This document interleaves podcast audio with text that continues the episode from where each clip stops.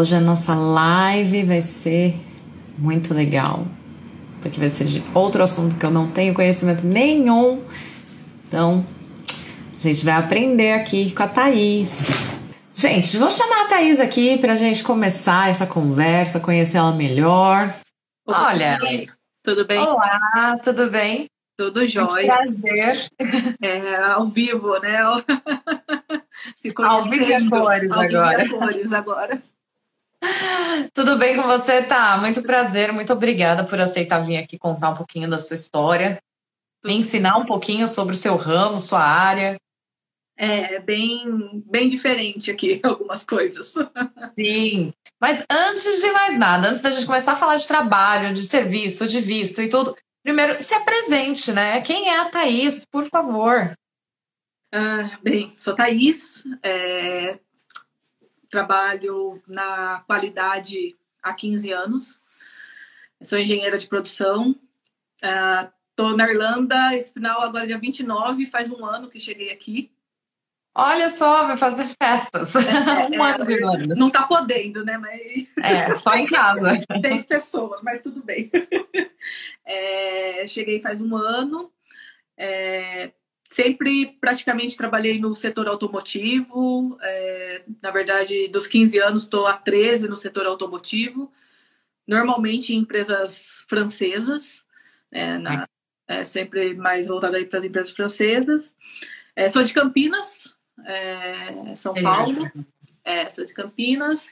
Uh, vim para cá com, com meu marido, ele também é engenheiro de produção, a gente se conheceu na faculdade. Ai, que delícia! É, então a gente veio junto é, e praticamente é isso. Eu tenho 30, 33 anos. Ah, igual eu, mesma idade. é, Geração então, boa essa. É, idade boa, né? Diz que é uma, 30 é uma boa idade. Sim. Então... Eu tava na dúvida, sabia? Porque a gente acabou se falando e eu esqueci de te perguntar. E eu tava nessa dúvida se você era engenheira mecânica ou engenheira de produção. Eu tava nessa ali, eu falei, gente, eu não perguntei. Então é engenheira de produção. Engenheira de produção. Que legal. E trabalha com um ramo aí de automação. Muito bacana. É, da, na, assim, trabalho praticamente na qualidade, né? Sim. É, na verdade, eu fiz engenharia de produção exatamente para continuar na qualidade. Já, traba, já fiz um técnico. Eu comecei na qualidade estudando qualidade com 15 anos. Então, ah, entendi. Eu acabei nunca mudando de área, então é mais da metade da vida aí só na qualidade mesmo. E tá feliz? Tô feliz, tô, tô... Então não precisa mudar de área, não é mesmo? É, de vez em quando dá vontade, de vez em quando eu falo assim, cansei disso tudo, quero mudar, vou fritar uns hambúrgueres, não sei, vou fazer uma coisa diferente. Só para não ter tanta pressão, né? A gente é. fala, é pela pressão, mas... É, cansa um pouco, a qualidade é uma área que, que hum, é muito legal, mas no depois de alguns anos você cansa um pouco, né, de ficar pegando no pé, mas é, é, é, gostoso. Sim, até porque você não é a pessoa que eles mais gostam, né? Olha, normalmente até que as pessoas gostam, viu? Eu acho, é. que, eu acho que esse é o diferencial, assim, eu tento realmente convencer as pessoas a fazerem a coisa certa, assim, é difícil é, eu me estressar, mas eu gosto de, o que eu ponho é medo, todo mundo fala, eu não sei como ela consegue, porque assim, ela acaba tendo amizade com as pessoas no trabalho, mas quando eu falo, olha, vai dar ruim, todo mundo acredita, todo mundo fala, olha, melhor fazer. Credibilidade, você é. tem credibilidade. É, então Muito a pessoa tem mais receio, assim, sabe? E tá, deixa eu te perguntar. Você falou que você vai fazer um ano que você veio para cá já. Você tava, casou, tava lá no Brasil, linda e bela, e aí resolveu vir fazer o intercâmbio? Uh, não, na verdade, é, no começo do ano passado, eu, nós estávamos super felizes, estável, é, tanto eu quanto meu marido lá, mas a, em 2014 a gente fez um intercâmbio de um mês em Londres. Uhum. E desde então a gente ficou com fogo de que queria mudar de país e viver um tempo fora, porque a gente falava essa vida é muito pequena para ficar no mesmo lugar para sempre. E, e nisso, nesses cinco anos, a gente ficou, ai, porque seria bom, e todo dia de manhã acordava e ficava nessa coisa. É, uns dois anos atrás, é, eu tentei pela empresa que eu trabalhava, que eu trabalho até hoje, né? Há uns três anos atrás, eu tentei uma vaga na França. E assim, eu fui boicotada, essa é a verdade, né? Tipo, não, não rolou, meu, meu ex-chefe na época não, não queria me liberar. Hum, e... Aí porque você é boa, né? Aí ele não quer perder é, profissional de qualidade. Mas aí você fica, tipo, uhum. eu queria, né? Tipo, não, não liberaram. E aí eu fui para um, trabalhar num outro projeto e assim foi indo. Aí, no, no começo do ano passado, como eu falei, a gente estava naquela vida já meio bem tranquilo e tudo mais. E a gente ainda sempre queria, sempre pensava nisso. Só que no começo do ano passado, é, eu perdi meu pai, né? No começo do ano passado, em uhum. fevereiro. Uhum. E isso foi como um, uma explosão, assim, dentro de mim. Do tipo, eu ver meu pai, eu falei, eu preciso é, realizar. Qual que é a única coisa que se eu chegar naquela situação né, de paredão, né, que nem eu sempre falo, né, de frente a frente é o fim. O que, que é a única coisa que eu vou falar? Eu não fiz e vou morrer arrependida de não ter feito. Eu falei, é, é morar fora.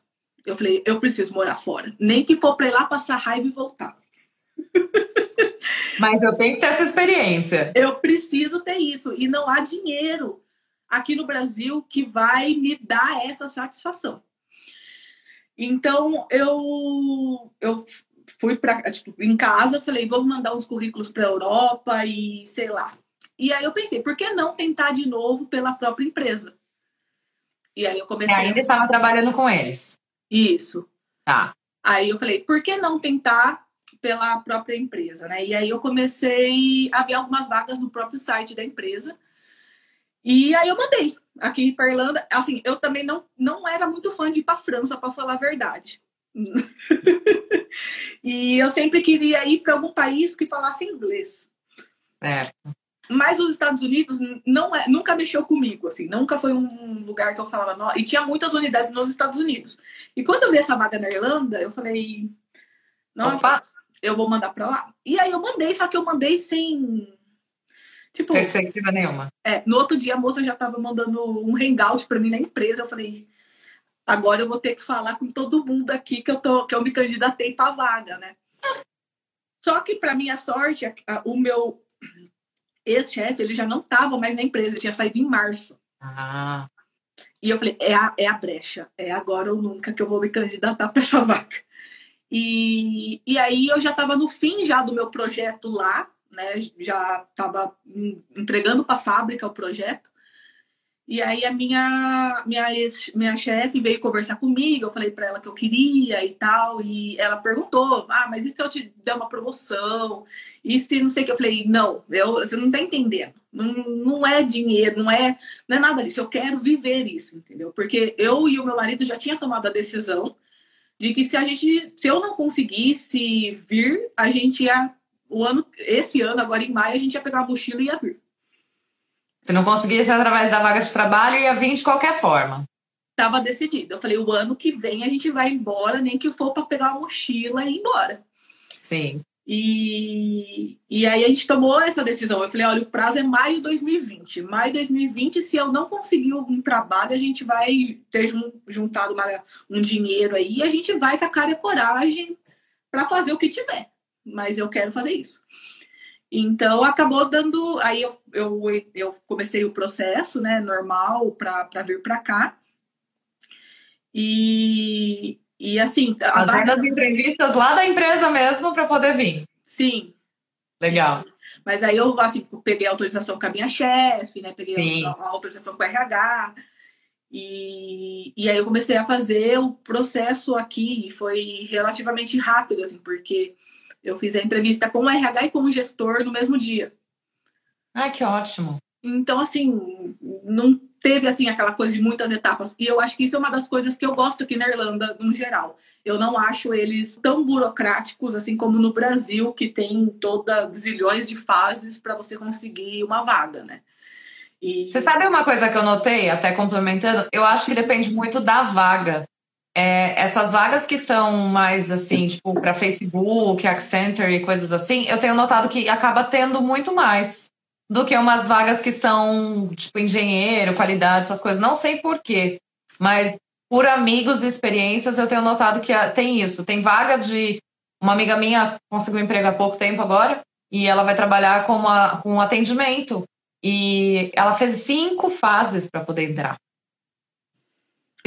Mas eu acho que tem muito aquela coisa da das pessoas terem vontade de trabalhar nesse tipo de empresa também. Então eu acho que aí eles aproveitam um pouco que muita gente tem aquele sonho, é. ah, meu sonho é trabalhar no Facebook, meu sonho é trabalhar no Google e tal. Então os caras eu acho que acabam, ah, vamos fazer uma seleção mais tendo que fazer, né, para poder é. diminuir mais o filtro, é. Exatamente, um diferencial aí no, nos candidatos. Mas assim, eu acho que no geral, para engenheiro, como você falou, eu acho que o processo de é seleção aqui é, é bem rápido e simples, assim, né? Sim.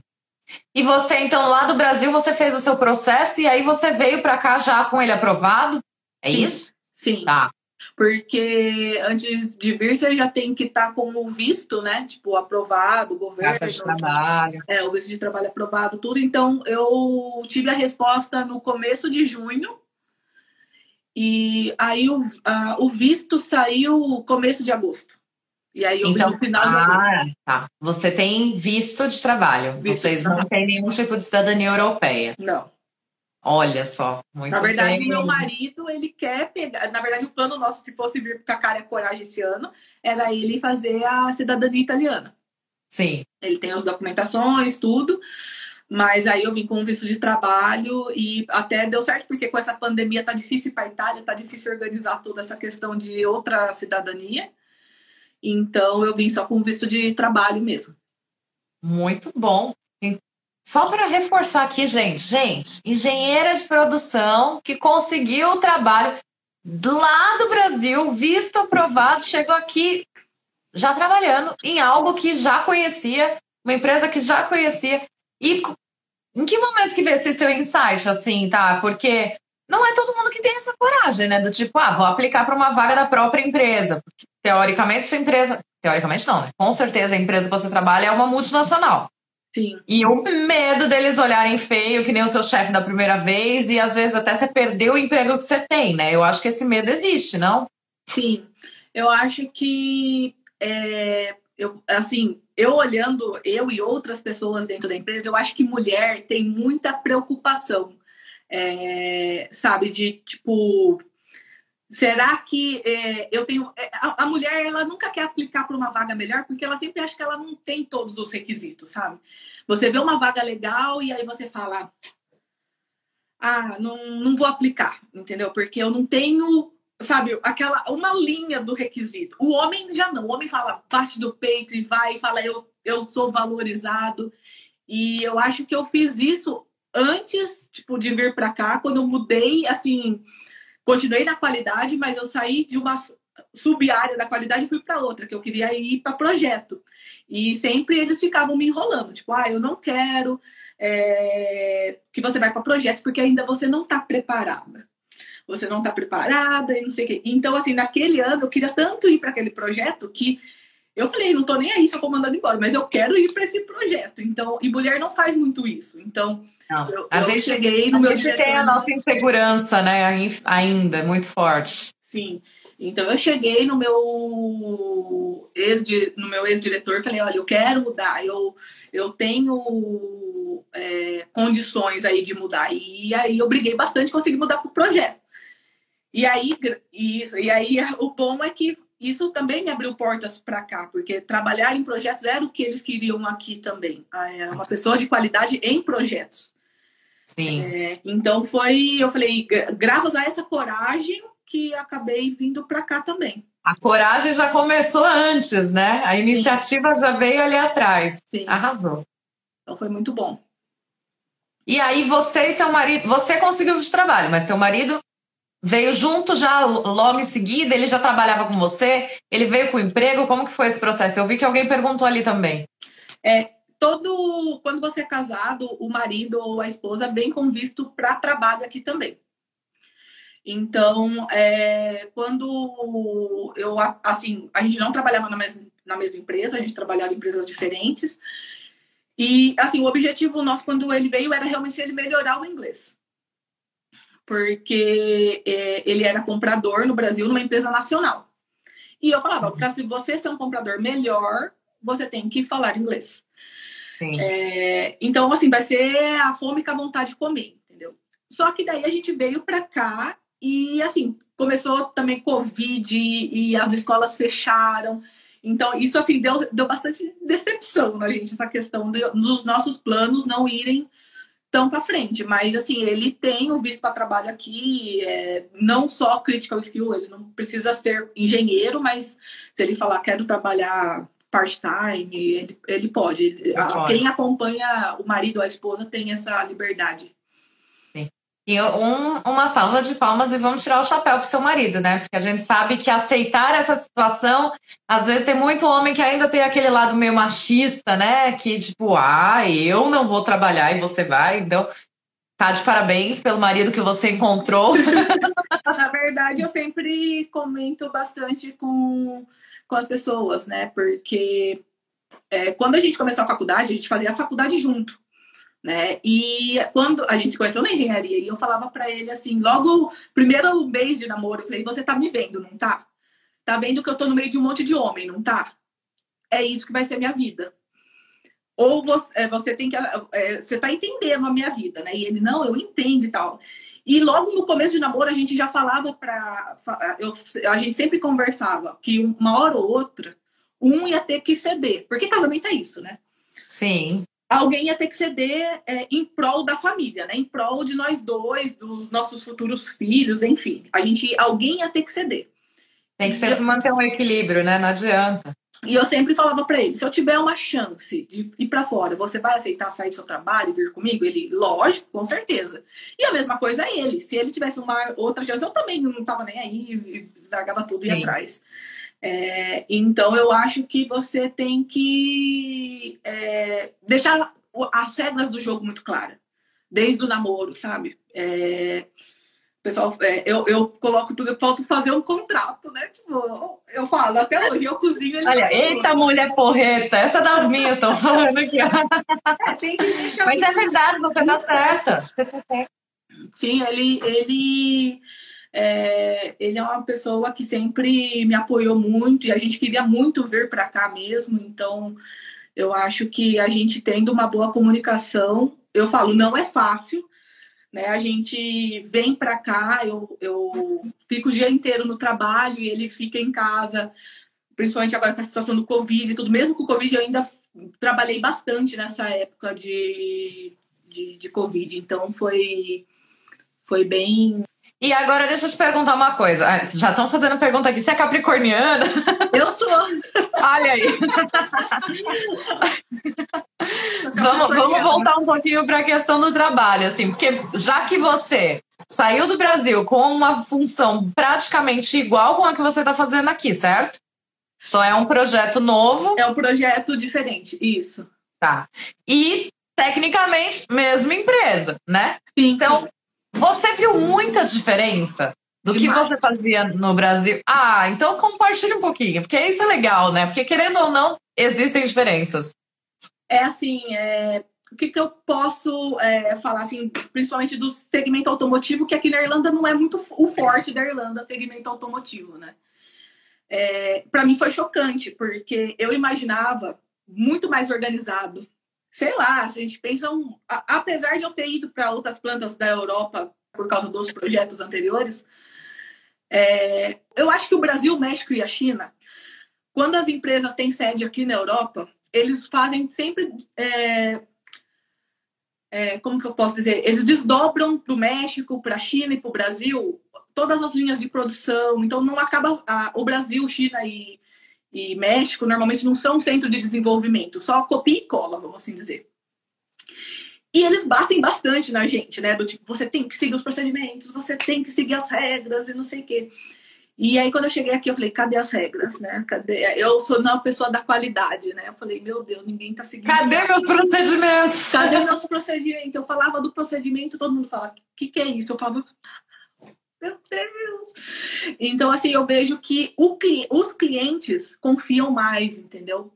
É, e já é uma coisa que a gente imagina, até mesmo quando a gente vê certificações de ISO, no caso do automotivo aí, ATF, a gente vê que a quantidade maior de não conformidades estão na Europa. e não no Brasil, no México e China. Uhum. Então isso foi uma das coisas que eu fiquei mais chocada, assim, no começo, assim. Ainda de vez em quando eu fico, chocada ainda. Eu falo, meu Deus. Mas então, assim, a gente pode dizer que a qualidade no Brasil acaba sendo melhor, mas a gente continua se inferiorizando, né? Sim, sim. Olha isso, isso é uma das coisas que é, eu falo com o pessoal do, do Brasil, eu falo, ai dá um abraço no, no do meu saudade do tempo. dá um abraço no gerente da planta sabe? É, então eu acho que é bem é bem, bem diferente essa questão aqui na, na Irlanda sabe? Na Irlanda e na Europa. Eu acredito que na Europa como um todo os clientes são mais eu confio no que eles vão entregar entendeu? Entendi. E você teve que fazer algum curso, alguma especialização, alguma adaptação para poder trabalhar com isso aqui na área? Ou os cursos que você tinha no Brasil você validou aqui? Ou não precisou de nada disso, só começou a trabalhar mesmo? Não, eu não precisei. Eu mandei, assim, os meus certificados, né? Qualidade normalmente tem um book de certificados, né? Tipo, principalmente no automotivo, o cliente pede é, bastante. E então eu, eu vejo que não tive que revalidar, não tive que fazer outro curso. O mais desafiador para mim mesmo é entender o produto, né? Porque uhum. no Brasil eu trabalhava com é, thermal, né? Produtos da parte térmica do carro, então ar condicionado, condensador, radiador, evaporador, e aqui são câmeras. E então assim eu saí de umas peças gigantes para câmera, que é tudo aquela coisinha assim. Então, para mim, é, para eu conhecer. Que coisinha? Aquela coisinha o quê? Me explica, não A câmera, né? Que câmeras são pequenas, tem lente. Né? Ah, câmera, câmera mesmo? Câmera, Fotográfico, coisas assim? câmeras para veículos, né? Ah! Então, quando você falou câmera, vou, vou aqui bem, bem chula mesmo, tá? Eu uhum. pensei nas câmeras dos pneus, alguma coisa assim. Não, aqui, aqui é, o site realmente são câmeras é, para o segmento automotivo, então câmera de ré, câmera. É, sensor das laterais, câmera de frente. São Ai, esses tipos legal. de câmeras. Entendi. Então é completamente diferente de uma peça mecânica, vamos assim dizer, para uma peça eletrônica, né? Que tem software, que então tem bastante coisa diferente. Que legal, porque é, né, tem que combinar tudo, porque tem que ela tem que funcionar, você tem que conseguir ver o que está vendo e ainda tem que falar com o computadorzinho de bordo e quando ativa alguma coisa ela tem que aparecer automático. E, e é muito difícil, né? Porque é, eu lembro sempre de um professor que falou para mim, né? Quais são as engenharias, por exemplo, mais tranquilas, né? É, não tranquila na questão que não dá problema, né? Mas que a gente, a humanidade já aprendeu mais tempo. Então, tem muitos riscos, mas o pessoal sabe um pouco melhor. Então, por exemplo, a parte mesmo de construção de casas, de, é, da parte de mecânica, toda a parte mecânica, física, a gente tem o conhecimento, mas a parte eletrônica é muito recente. Então, ainda tem muita coisa que a gente não sabe o que, que tem o, o defeito, mas você não consegue saber o que é. Então é, é um é um meio é, é, tem é todos os novo, né? cálculos, né? todo o conhecimento, mas ainda tem gente que tem coisa que a gente nem estudou ainda, que não existe. Então é um pouco mais difícil aí para entender os problemas. E você, você já presenciou algum momento assim que vocês tiveram uma ideia e vocês queriam fazer uma coisa que parecia na cabeça que ia ser excepcional e aí, na hora de tentar fazer alguma coisa, você fala, puta, não, nem existe isso que a gente está pensando. Para poder fazer, vai ter que criar algum sistema, alguma coisa. E aí já vira uma bola de neve gigante, né? É, eu, eu acho que, assim, no projeto, realmente, é, o projeto que eu vim trabalhar realmente era uma câmera de uma resolução bem alta e que essa resolução ainda não existia né? Então, até hoje, assim, a gente entrega protótipos, né? A gente não entrega a gente não entrega a vida série, né? Até porque essa questão de carro autônomo não é validado ainda. Né? Então, essa câmera é para carro autônomo, né? Carro que anda sozinho. Então, assim, tem que ser uma mega de uma câmera. E, e, tem muita empresa aí fazendo teste, né? Então, é, é algo realmente muito, muito novo, que está todo mundo aprendendo E todo mundo tem medo de ser o primeiro a lançar um carro autônomo e, e acabar tendo um monte de problema de qualidade. Então é, é meio complicado essa questão de, de qualidade de câmeras para coisas que não existem ainda. Sim, imagino, imagino. Ah, pera, só um segundo que eu preciso dar uma parada aqui, ó. Tem uma mensagem. Ô, Bia, manda um beijo pro meu marido que ele fica todo feliz. Dero, um beijo. Dero. beijo, Marta. É um casal de amigos meus que moram em Lond Londres, não, moram na Inglaterra. Eu sempre esqueço o nome da cidade. São queridos, estão sempre presentes. Aí ela mandou, manda um beijo pra ele. A gente manda. Até parece que eu sou importante nesse nível, né? Mas tá tudo bem. Olha lá, agora é para você mandar. Você mandar pro Rodolfo e pra Eliane. Ah, eu mando, eu mando um beijo para eles, tô com saudade deles. Eles são os queridos também, né? Faz falta aqui. Sim. E tem mais alguma coisa dessa área que você veio trabalhar aqui agora com esse projeto que é completamente inovador? Mais alguma coisa que você acha legal compartilhar? Ou algum, pro, algum software, alguma coisa nova que você descobriu chegando aqui para trabalhar com isso? Como que tá, assim, as novidades para você nessa sua área atual? Uh, eu acho que, como eu falei, um dos, uma das coisas que mais me brilhou os olhos para vir realmente é essa questão de ser uma inovação, de falar é, no grupo em si, né, da empresa, sempre é muito falado essa questão de new mobility, né, de dessa questão de carro autônomo, de carro elétrico, e, sabe, você tem vontade de ser parte, nem que for para ser a pessoa que vai fazer o checklist da auditoria lá, mas falar, eu também fiz parte, eu coloquei. Fiz parte do projeto. Fiz parte de alguma coisa. Eu acho que. É, acho que é o sonho, acho que de todo engenheiro trabalhar com. que trabalha no automotivo, trabalhar com projetos assim, sabe? De de falar, meu Deus, eu participei de um carro autônomo e agora, dez anos depois, esses carros estão funcionando, sabe? Então, eu acho que é, é bem legal. Eu vou gostar de ter 80 anos, me jogar dentro do carro e poder falar, vai no hospital para mim, sabe? acho que ainda é um, ainda é um eu... sonho, mas eu acredito que não vai. Até meus 80 anos, eu acredito que vai estar na rua algum carro autônomo. Sim, eu ia perguntar agora isso, assim, é, qual que você acha que assim é o público-alvo para um carro autônomo? Se daqui, sei lá, cinco anos lançarem, qual que é o público-alvo que eles estão querendo atingir de primeira, assim? Porque é uma tecnologia inovadora, muita gente vai querer ter, né? Mas eu acredito que é um, um tem um público por trás disso que está tentando ser atingido, não?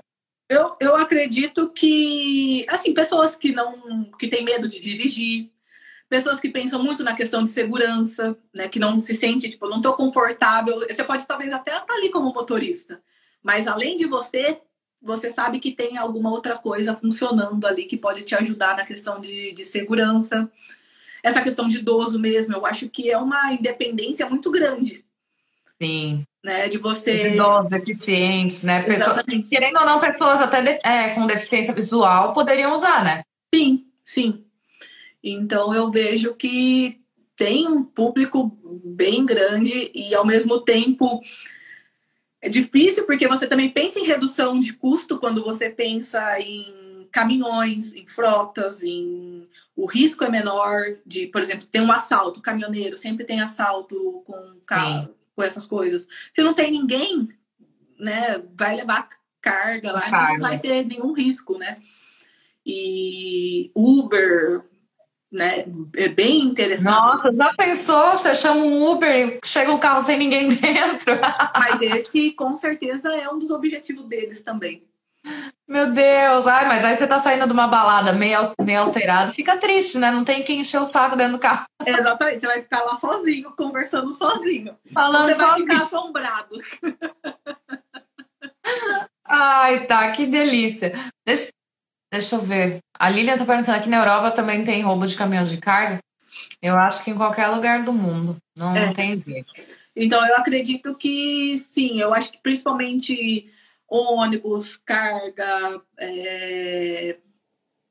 vai, vai acontecer bastante, assim, de deles quererem essa mudança, né? De não ter mais motor. Primeiro, redução de custo, óbvio. né? Você não tem mais o motorista, né? Então, eu acredito que é o futuro essa, as profissões é, manuais, né? Serem substituídas, né? Sim. É, é. Vai ser tipo os Jacksons, né? Sim. é, a gente fala, né? A gente tinha uma esperança para 2020 e não aconteceu, né? Vamos ver, quem sabe daqui mais alguns aninhos. Alguns anos, né? Mas é, é, eu vejo que ainda tem bastante dificuldade dos clientes colocarem realmente como vida série, de produzir realmente para as pessoas, até porque tem muita legislação envolvida, né, para carro autônomo. É, quem vai ser responsável se matar alguém, né? Um, um pedestre, atropelar alguém, bater em algum, algum, lugar? É o dono do carro, né? É o, a empresa do software. É, quem é responsável se acontece um acidente desse, né? Ah, sim. Envolve muitos, muitos e se por trás ainda, né? E assim, uma, a, a cidade tem que ter um padrão, coisa que a gente não tem hoje, né? De falar assim, todos os semáforos serem padronizados, todas as placas, porque não é fácil para a câmera ficar lendo diferentes informações, né? Sim. Então, eu acho que é esse é o principal empecilho hoje, é a questão de, de ter uma padronização visual. Otimização, sim. É. Tá, teve mais duas perguntinhas aqui, ó. Perguntaram a questão de se você trabalha com certificação de SGQ? Já trabalhei muitos anos com isso. É, a parte de sistema de gestão da qualidade. É, trabalhei muitos anos em sistema de gestão, principalmente no automotivo, parte de auditoria de ISO 9001, de IATF, né, que é o automotivo. É, mas aí já faz uh, quatro, cinco anos que eu tô como qualidade projetos, né, indo para mais para a parte de desenvolvimento. Então, esse sistema de gestão de qualidade já era o que você fazia antes de você ter tomado a sua Sim. coragem e falado, eu Sim, vou para projeto agora. Exatamente. Entendi. Trabalhei muitos anos no sistema de gestão da qualidade, na parte de procedimento, auditorias, auditoria de cliente. E aí eu fiquei praticamente nove, dez anos trabalhando com o sistema. E aí eu falei, quero trabalhar em projeto. Só que faltava essa questão de conhecimento mais do produto né? De, e quando começou esse projeto lá no Brasil, é, a gente começou a fazer evaporadores e que a gente não tinha essas máquinas antes, então precisava de uma qualidade, porque a gente precisa, iam trazer 45 máquinas de diferentes partes do mundo para produzir no Brasil um produto novo. Nossa. E aí o meu checkmate no meu chefe foi é, porque eles sempre falavam, você não conhece o produto, então vai ser mais complicado. Eu falei assim, só que agora ninguém conhece o ninguém produto. Ninguém conhece. Então, por que não pode ser eu? Né? Então, é, a gente vai tirando as muletas, as... Arrasou. É, vai Arrasou. tirando as moitas, né? E vai falando, não, sim. posso sim. Agora não tem ninguém que me segure, peraí, né? Sim, e foi um projeto muito, muito legal de ter participado, porque realmente era uma expansão da fábrica, com 45 máquinas novas, então era uma coisa que eu queria ter feito parte, então fiz, tá lá as 45 máquinas, daí eu vim para Irlanda. Já deixei meu filho lá, agora eu vou fazer outro filho na Irlanda, né? agora, né? É, agora... Vou deixar um em cada lugar desse mundo. Muito aqui, bom. E aqui foi, e foi bem legal. Aqui, Sou leiga, tá? Então vamos lá. Aqui, ISO 9000, 9001, é, o, aqueles, todas as ISOs que a gente tinha no Brasil, é a mesma coisa? Ou existem coisa. diferenciadas? Mesma coisa. Tá. É, aqui, é, por exemplo, no, no, segmento automotivo, a gente tem a IATF, né, 16949, é uma norma específica para o setor automotivo. E eu vejo que as outras empresas também seguem ISO 9001, outro número, mas Entendi. a base de todas as empresas é a ISO 9001. 9001. Sim. Bem.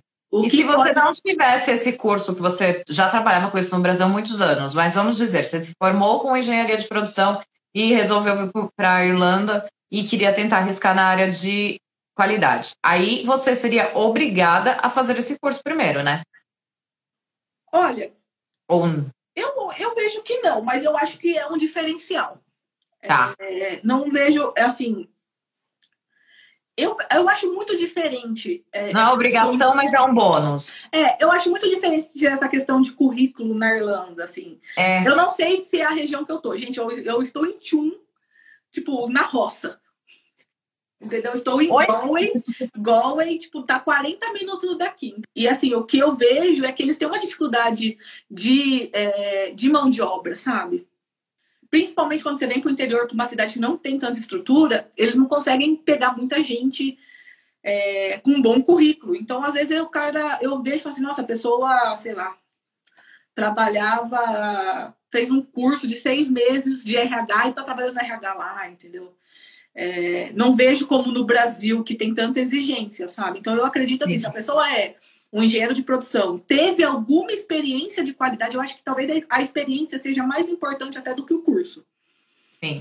Né? Então, talvez se a pessoa tem uma experiência, há uma grande chance, sabe? É, eu concordo plenamente, porque até já comentei em algumas outras lives. A gente no Brasil, a gente acaba tendo muita experiência de estágio, né, durante a faculdade, e aí, quando vai tentar uma vaga de emprego, eles falam: ah, mas você não tem experiência formado. E aqui é exatamente o contrário. Se você chegar com só com a experiência de estágio, eles já vão falar: nossa, você fez isso tudo durante a sua faculdade? Que legal. Porque a cultura deles aqui é diferente, né? Eles estudam primeiro para depois ir trabalhar. E a gente faz os dois porque a gente se vira nos 30, né? É, eu acho que as pessoas aqui fazem a conta falam, acho que essa mulher tem uns 50 anos. porque ela trabalhou como que ela trabalhou tanto tempo assim Sim. na vida, né? Então é muito diferente essa questão de experiência. Eu vejo que o pessoal entra para trabalhar mesmo como engenheiro, alguma coisa assim, com mais de 25, 26 anos. Exato. Não é igual a gente que já faz um estágio e é analista antes e tudo isso, né?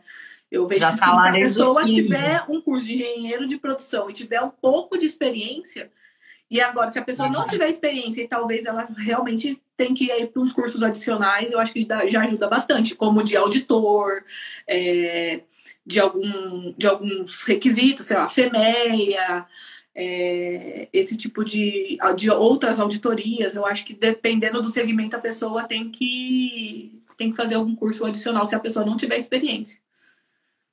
Muito boa essa dica aí, ó. Eu já tinha gente perguntando e agora já já veio a resposta antes de eu fazer a pergunta. Arrasou.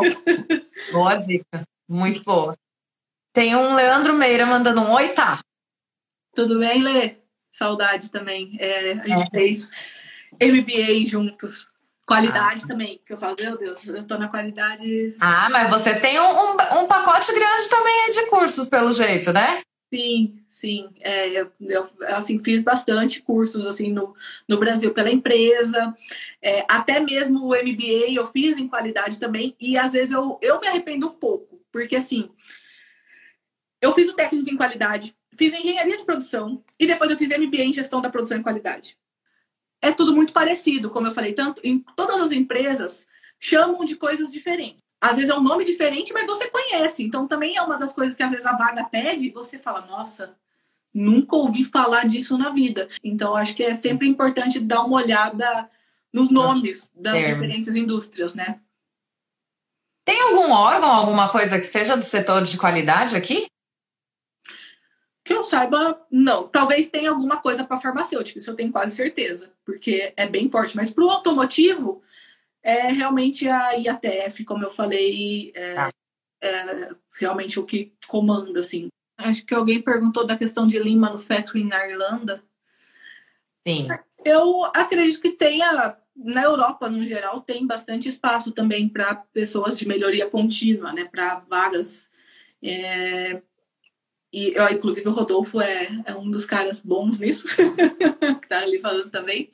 É, eu acho que é um, é bem visto, eu acho que em todo lugar do mundo, né? Se você for um green belt, um black belt, alguma coisa, alguma certificação é, na parte assim de melhoria contínua, também é muito bem visto, né? Você falou do green belt, do eu lembrei, tem bastante curso né, de Sigma, essas coisas que está tendo online agora por causa de toda essa situação que a gente está vivendo. Sim. Alguns são mais simples e estão sendo gratuitos, e alguns que são mais elaborados e, e são pagos, mas vale a pena, né? Já ir fazendo alguma coisa para aprimorar. É, o que eu fiz esse ano, eu fiz um curso de Green Belt online no começo do ano. online, né? No Brasil, inclusive. Olha só. É, porque eu falei, ah, é uma coisa que eu sempre quis fazer e agora com essa questão do Covid ajudou bastante que os preços caíram. Muita gente fazendo promoção de cursos. Então Sim. eu acho que é bem, bem interessante aproveitar essa queda dos preços, vamos assim dizer, é, dos cursos no geral, né? Uma coisa que eu não sei se a gente comentou, já que você falou que você fez o curso no Brasil, mas como que era o seu nível de inglês quando você chegou? Olha, como eu falei, estou em tchum. E o sotaque não é... tem brasileiro, né? Porque tem, mas ainda são poucos. Aqui tem na, na empresa tem em média uns 10 brasileiros. Mas assim, eu, quando eu cheguei, eu assustei bastante. Assim, porque eu conversava bastante por fone, conferência e tudo mais com franceses, né, normalmente. E quando eu cheguei, eu falei, eu não sei nada. Deus, onde que eu fui parar, né? Me deu um, um, uma ansiedade, porque assim, o meu time, um na verdade, né? não era quase ninguém é, daqui. Meu time era praticamente leste europeu. Era uhum. romeno, uhum. Polonês, meu chefe é, meu chefe era é, é, romeno, aí tem polonês, tem húngaro, sabe? É indiano, sabe? Então tem um, um, um, um pouco de tudo. E aí foi muito difícil o ouvido acostumar com cada um, né? Sim. E com o irlandês, o irlandês, então, é uma. A, a, o pessoal daqui, operadores, é, é, é, bem complicado. Agora, eu acho que depois de um, um ano aí, eu vejo que estão começando a pegar o jeitão, mas ainda algumas pessoas é, é bem sofrido. A parte boa é que eles têm, como eles também não têm o inglês como primeira língua, acho que tem muita paciência, né? Sim, sim. É, eu vejo que entre eles eles têm dificuldade. Entendeu? Sim. Então eu vejo que é, é, bem, é bem complicado você treinar. Eu acho que o falar é menos difícil do que o ouvir. E o ouvir é essencial, porque você não sabe o que a pessoa está perguntando. Eu falo que no começo eu acho que a pessoa falava assim para mim: bem, você tá gostando do macarrão aqui no, no refeitório? Eu devia falar assim, ah, então eu vou pra praia final de semana que vem. Eu certeza que saiu uma resposta dessa. Eu falava, eu falo, Deus, eu tenho certeza que a pessoa não perguntou isso e eu tô. Eu. Já fiz isso também. e eu falei, nossa, meu Deus. Então, assim, a primeira semana foi chocante. A integração, eu já falava, meu Deus, o que, que esse povo tá falando que eu não tô entendendo nada? E, e aí depois foi melhorando, mas ainda existem pessoas, e agora estamos com máscara, né? Todo mundo de máscara, é. na produção. E aí eu falo, meu Deus, eu não Falando tudo abafado aqui. eu não tô entendendo o que esse povo tá falando mais. mas eu ainda tem a máscara, a gente tenta fazer uma leitura labial, né? Exatamente, você vê o contexto se a pessoa tá brava, se a pessoa tá feliz. Agora que a máscara piorou demais. Então eu falo, Deus, onde que eu tô que eu não tô entendendo ninguém? É, tem hora que dá um. Tem hora que o cérebro desliga, né? Porque você fica ali o dia inteiro, reunião, reunião, reunião.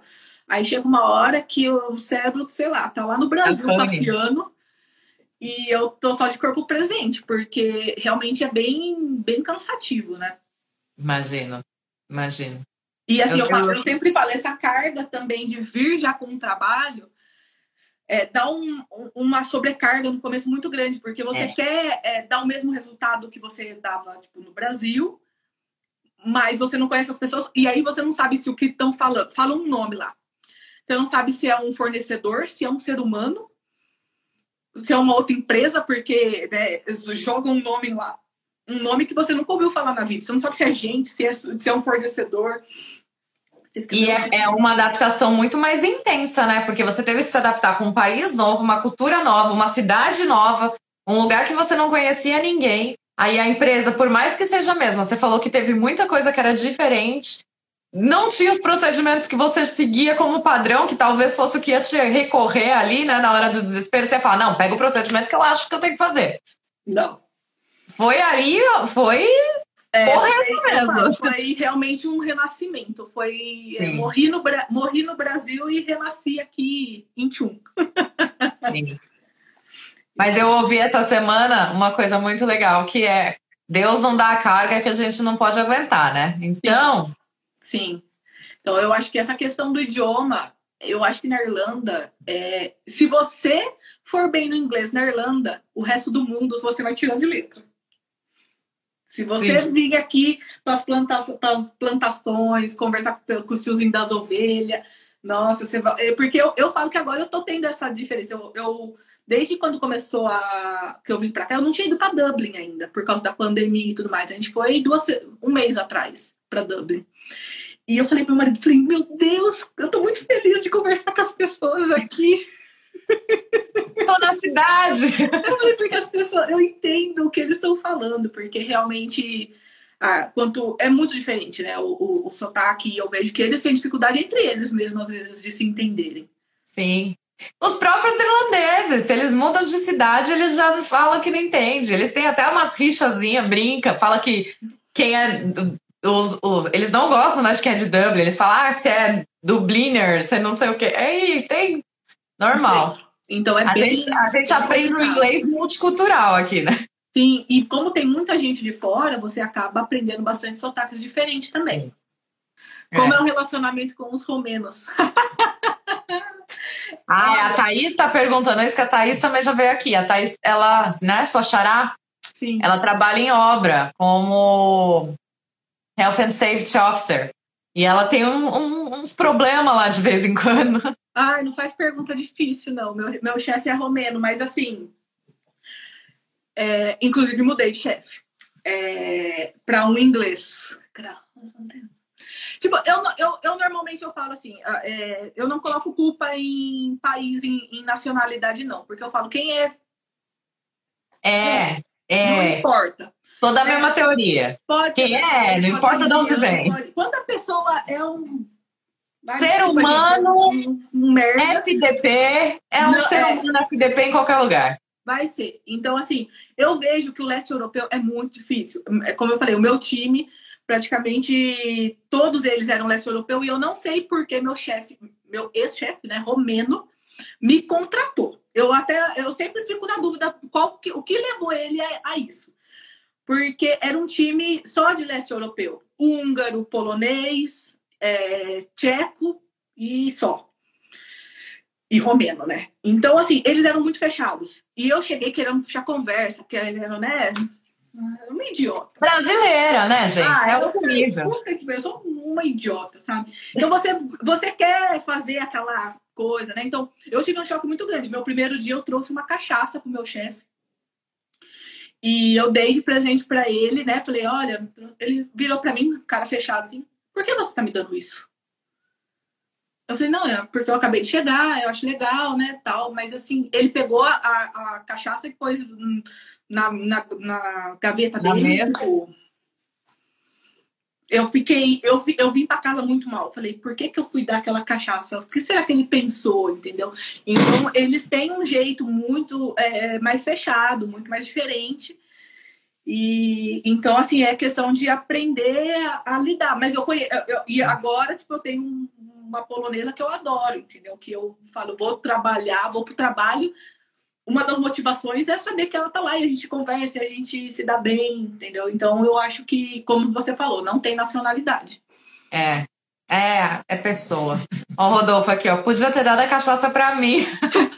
Olha, eu queria ter levado de volta para casa. Quase que eu falei para ele, me dá. Dá vontade, né? levar para casa.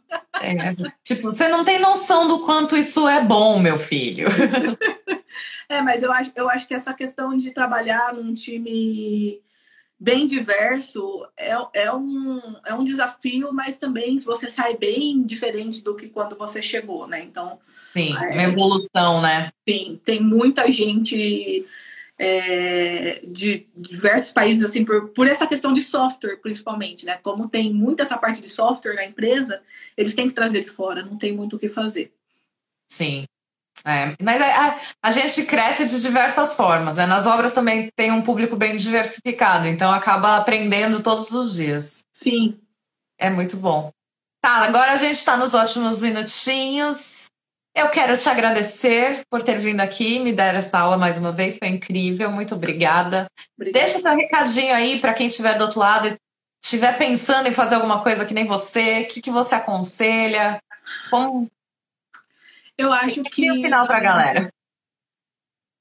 Eu acho que a gente tem que, primeiro, seguir o que a gente tem vontade de fazer. Como eu falei, é, o que a gente realmente sonha em fazer, porque lá na frente, né, no final da vida, a gente vai estar só a gente com a gente mesmo. Né? E a gente, às vezes, faz as coisas para agradar os outros, mas a gente tem que fazer as coisas para agradar a gente. É, eu acho que a Irlanda é, é, um lugar, mesmo nessa crise, a gente vê no LinkedIn a quantidade de vagas que tem, a quantidade de oportunidades que tem. Então, e eu não tem como a gente compara com o Brasil em relação às vagas, e o Brasil é muito maior, então eu acredito que a Irlanda tem bastante oportunidade. Se a gente aguentar a chuva e aguentar o tempo, o resto tudo é melhor. Tá pertinho para ir para outro lugar também, depois tomar um sol, tá sim, tudo certo. Sim, toma vitamina D e eu acredito que é um lugar muito de oportunidade, é um lugar que você também pode se reinventar, de procurar novas profissões, mesmo que você falar, ah, não é engenharia.